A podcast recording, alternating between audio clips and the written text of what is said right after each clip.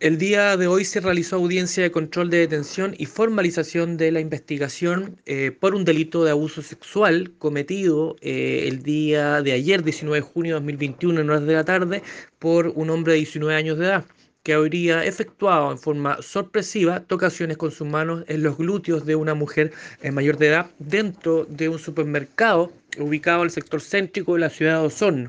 fue indicado por eh, la víctima a carabineros quienes procede a su detención.